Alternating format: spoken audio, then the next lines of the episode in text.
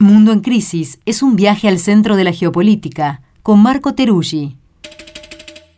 Un contenido especial de Crisis en el Aire que se transmite en vivo los sábados de 8 a 10 de la mañana por Nacional Rock, FM 93.7 y podés escuchar todos los domingos en formato podcast.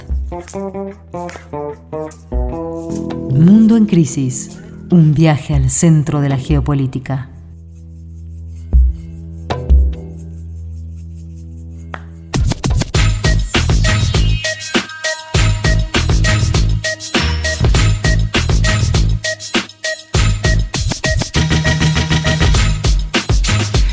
Esta tercera temporada de Crisis en el Aire tiene varias novedades. Una de las principales, por no decir la principal, es que sumamos una columna que como acabamos de escuchar todos, y si no escucharon lo repito, se llama Mundo en Crisis, en donde vamos a irnos hacia el análisis de la geopolítica internacional, una decisión que tomamos eh, a principio de año cuando no sabíamos que iba a haber una guerra pero bueno, la coyuntura nos dio la razón. Y esta sección la vamos a compartir con Marco Teruggi. Marco, buen día, ¿cómo estás? Estás acá en nuestro estudio, bienvenido. Muy buenos días, muy contento de estar acá para este primer trabajo de política internacional que tiene una agenda central y al rojo vivo eso parece. Y además estuviste ahí con varios incidentes que Sí, eso te quería preguntar, Marco, ¿cómo estás? Te quería preguntar si es verdad que vos sos un medio afiliado al gobierno ruso. Lo fui por 48 horas, lo cual en medio de una guerra es por lo menos una etiqueta pesada. Mirá vos, estuviste en, el frente de batalla. Sí, no me avisaron por qué lo fui ni tampoco por qué dejé de serlo. Quedé medio así como despidieron. Fue como kafkiano, de repente era un ente afiliado al Kremlin y de repente ya no. Todo esto para el que no, que, para que no entienda, es una chanza porque Marco fue en su cuenta de Twitter, eh, eh, fue etiquetado. etiquetado por Twitter. Por la empresa. Por la empresa como tal, como un medio afiliado, como parte de las reprimendas ¿no? del mundo occidental frente a los medios rusos para, para bueno, impedir que, su versión circule, ¿no?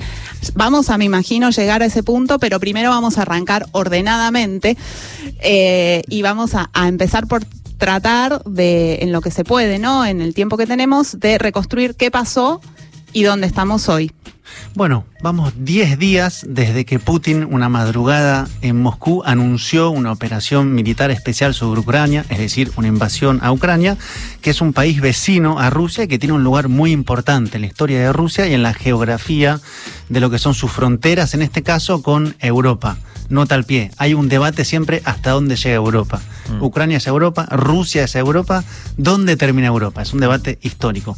En todo caso, Ucrania tiene un lugar central para Rusia y se decidió esta ofensiva militar que ya lleva 10 días y que empezó por el norte, a través de Bielorrusia, un país aliado al gobierno de Rusia, por el este y por el sur, aquella famosa península de Crimea, que era ucraniana hasta el 2014 y pasó a ser rusa. Bueno, por el norte, por el este y por el sur comenzó el avance. Ese avance primero se especuló si iba a ser algo relámpago. Relámpago sería una idea de muy breve. De hecho, al día siguiente ya Putin le ofrecía a Zelensky, bueno, empecemos a negociar y le decía a los militares, depongan a Zelensky, son, entre comillas, drogadictos y neonazis, no se puede negociar con ellos. Ahí uno especulaba, bueno, esto va a ser muy rápido. Pero no fue tan así. No fue tan así porque a medida que pasan los días va aumentando, como si fuera una levadura de acontecimientos y de armas y de guerras y de actores.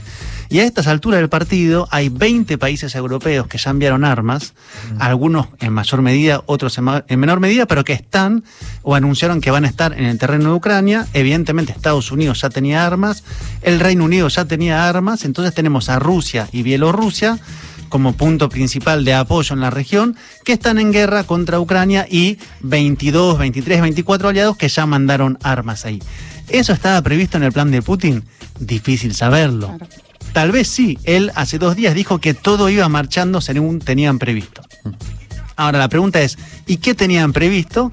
Y lleva a la pregunta de millón de cuál es el objetivo. De poner al gobierno ucraniano, quedarse con una parte de Ucrania en lo que son las repúblicas independientes y ampliarlas, anular las bases militares de Ucrania, forzar a Ucrania a ser este famoso país neutral que no sea una amenaza para Rusia.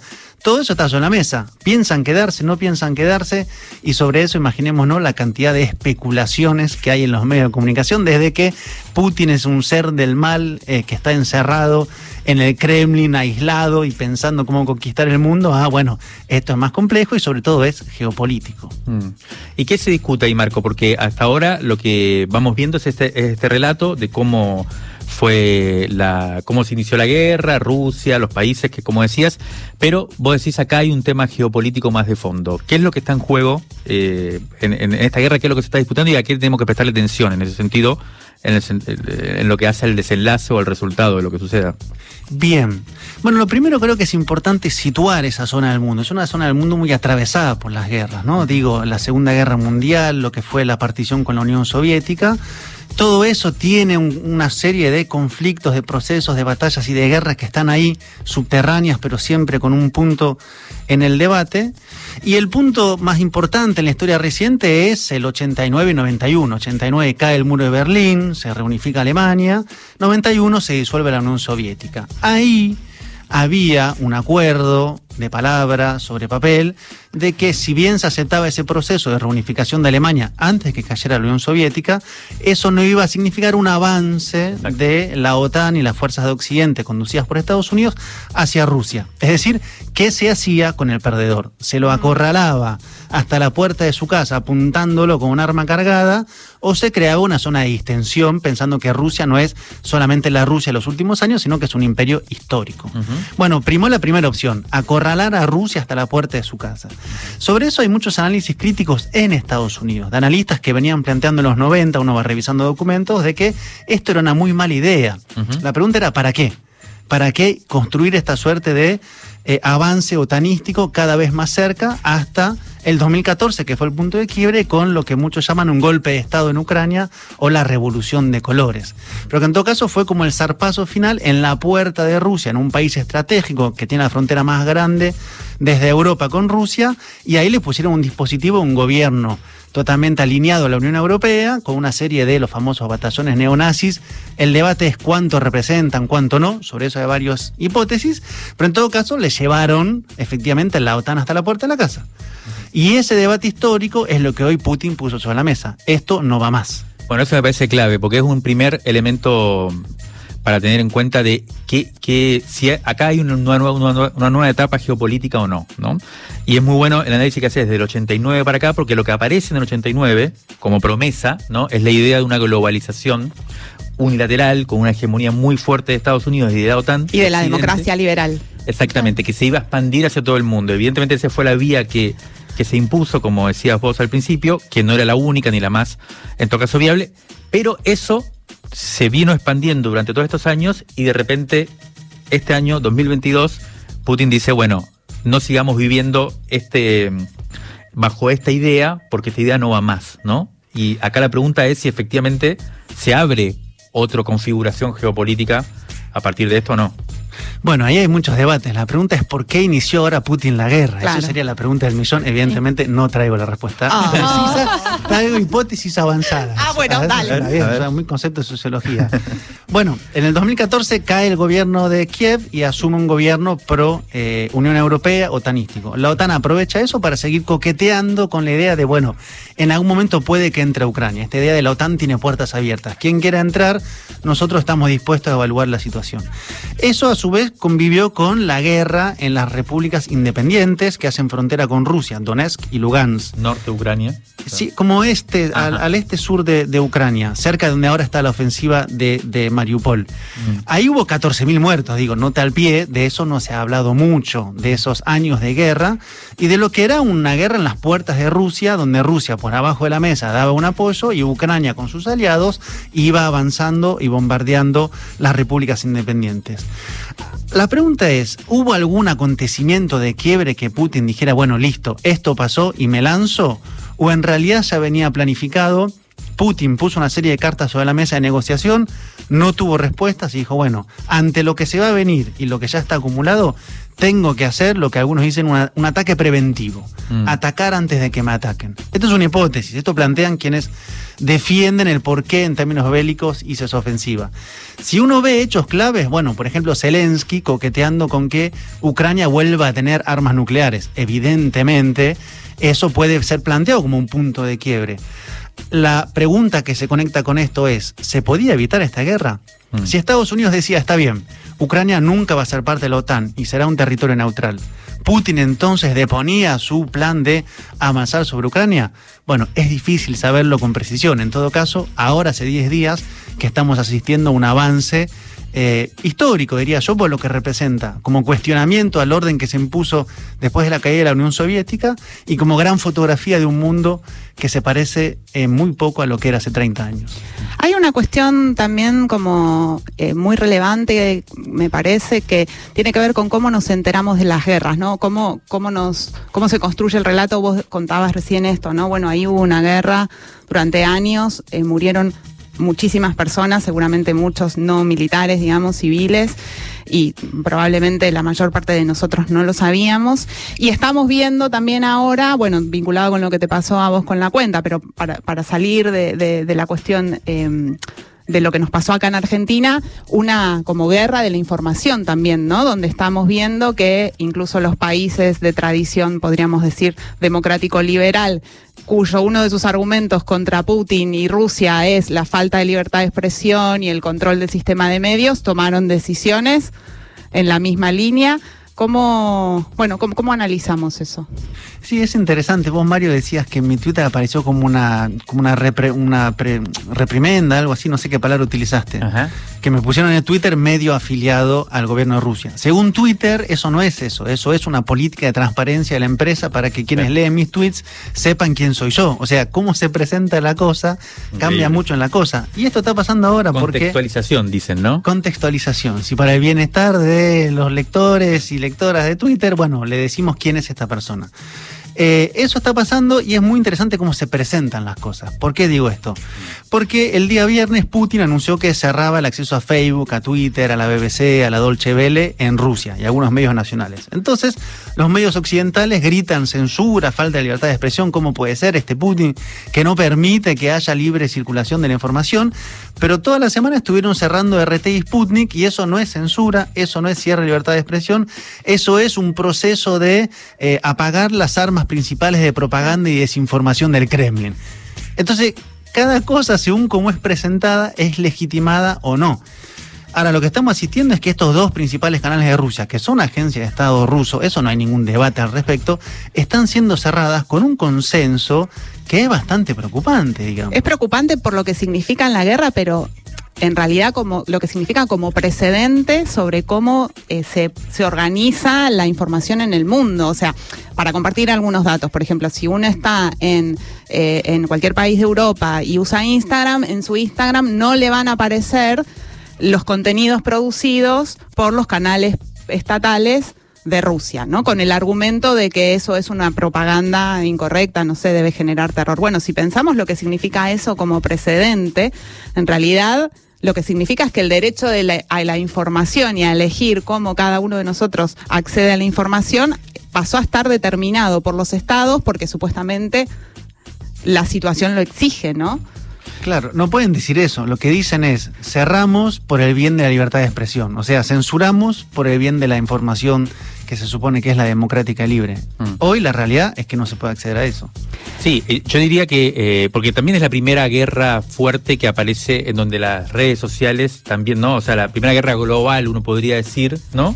En donde las redes eh, sociales aparecen también como un territorio en el cual se juega y lo que me parece que está pasando es que eh, también en las redes sociales aparece una, una especie de poder de regulación y de puesta en guerra, porque lo que te están diciendo es, nosotros estamos en guerra y por lo tanto los medios de, de- de un bando no pueden participar de las redes sociales ¿no? en igualdad de condiciones, porque hay un, un orga- una objetivo fundamental más importante que el del derecho de información o el de lo que sea, que es que tiene que ganar Occidente. Es un poco la... Exacto. Y además Twitter se abroga ser quien decide cada cosa. Además de mi caso y de aquellos periodistas y periodistas que fueron señalados, marcados Por ejemplo, uno entra a Twitter y dice, BBC no eh, es un medio afiliado porque tiene independencia en su línea editorial. Ahora, ¿quién decidió eso? Claro, entonces Twitter, eh, la cúpula de la empresa dijo, este está afiliado, este no, este tiene independencia, este no. Lo que estamos viendo es que las grandes plataformas, Elon Musk y todo una, un andamiaje entraron a la guerra y están en guerra contra Rusia. No hay discusión de quién determina, que digo, esta, esta cosa, ¿no? Esto superior que controla, que se accede o no, no hay discusión de cómo, cómo manejan eso. Y Exactamente. hasta qué punto llegan. Marco, eh, se nos está acabando el tiempo. Tenías, consta que tenías un punteo muy largo de cosas para, para desplegar, pero bueno, viste cómo es el tema. Sí, no queríamos dejar de plantear una discusión, de hacerte una pregunta eh, que tiene que ver, entre comillas, un pequeño chivo. Mañana sale el newsletter que también hacemos con Marco y con, y con Ever, y todas estas cosas van a estar desplegadas. Y una versión en podcast de esto que estamos escuchando, que quienes están escuchando el podcast ahora ya saben que hay una versión en podcast. Exacto. Entonces, pero la, pregunta que no queríamos dejar de que pensáramos acá y, que vos despliegues tiene que ver, y con esto ya podrías ir cerrando, es, hay un plano de la discusión que es la geopolítica que es la que tratamos de ver ahora. Hay otro plano en el cual uno se tiene que preguntar, bueno, uno frente como actor político también, o actriz política, o como, o como perspectiva crítica frente al mundo, ¿cómo se para? Uno puede ver y analizar cómo funciona toda la lógica geopolítica y tiene una perspectiva crítica, que es lo que tratamos de hacer. Por otro lado, está la dureza de la guerra, las poblaciones afectadas y está también la pregunta fundamental sobre si seguimos manteniendo categorías como las de Rusia es el futuro el comunismo, el socialismo, mientras que Estados Unidos es el imperialismo. Si podemos seguir leyendo una guerra como la de hoy, 2022, con esos, con esos criterios o esa, esas brújulas que son más bien las del siglo XX. ¿Vos cómo pensás esto? Bueno, es todo un debate eh, y a veces hay que hacer un ejercicio de separación de política interna rusa y el análisis que se tiene de eso, eh, que se mira bastante diferente desde la izquierda europea, una mirada mucho más crítica sobre Rusia que en general desde América Latina. Habría que ver si es por lo que se proyecta que es o porque efectivamente hay un análisis sobre cómo avanza el sistema interno ruso. A mi modo de ver es más un nacionalismo conservador lo que hay adentro de Rusia. Pero esa es la esfera de Rusia como país y sistema político y gobierno. Ahora, en términos geopolíticos, es un actor que está disputando, y vaya si lo está haciendo, el mundo multipolar y el lugar de cada uno de los actores principales, de Estados Unidos, su relación con China. Y la pregunta en ese contexto es, ¿y cuál es la agenda de las izquierdas ante eso? ¿Cómo separa a la izquierda, si es que hubiera una izquierda? Propongamos varias izquierdas. Y ahí también no es lo mismo cómo se mira desde Europa, donde Putin tiene una serie de vínculos con la extrema derecha de bastante viejo tiempo y bastante público, con cómo se mira desde América Latina en esta disputa de, bueno, esto puede debilitar a Estados Unidos y eso puede llevar una mirada más de, bueno, finalmente es una invasión, está mal. Ahora, si en el orden de lo geopolítico y la multipolaridad debilita a Estados Unidos, fortalece un eje con China desde este lugar del mundo, tiene algún interés en lo geopolítico. Yo creo que no hay que como superponer y no, digamos, ideologizar, como proyectar en China, en Rusia o en los nuevos actores algo que quisiéramos que tenga de alternativa política. Ahí está como lo que para mí no entra en el debate. Así que eso está en pleno desarrollo y valga decir lo evidente, no hay acuerdo, digamos. Es muy diferente lo que plantea un melanchón de lo que plantea el único co-gobierno en Europa, que es el de España, que apoyó el envío de armas, pero Pablo Iglesias, que estaba ahí, ya por su cuenta de Twitter no apoya. Así que el enredo es bastante grande y lo que está en juego es muchísimo. Este tema, por supuesto, es enorme y seguramente vamos a volver en alguna de estas columnas que hoy hemos inaugurado. Mundo en Crisis con Marco Teruggi. Gracias, Marco, por estar acá. Ojalá puedas venir al estudio siempre. Eh, que tengas una buena semana. sabemos que sos un viajero y te vamos a tener por Zoom más de una vez. Ojalá que la semana que viene, este sábado, ya haya una negociación y cese, digamos, la guerra, porque en medio de todo esto está más de un millón de desplazados. Ahí digo, es guerra, ¿no? Con toda la crudeza que tiene.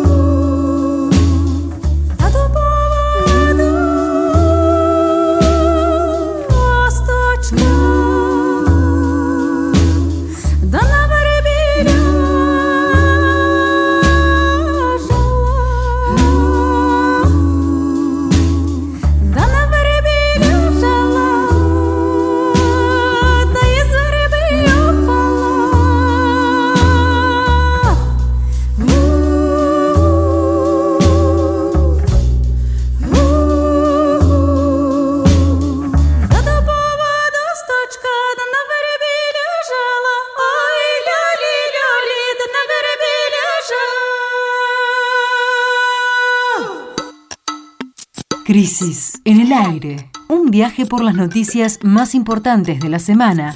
Con Jimena Tordini, Natalia Gelos y Mario Santucho. Crisis en el aire. El podcast de la revista Crisis. Los sábados en todas las plataformas de podcast y en revistacrisis.com.ar.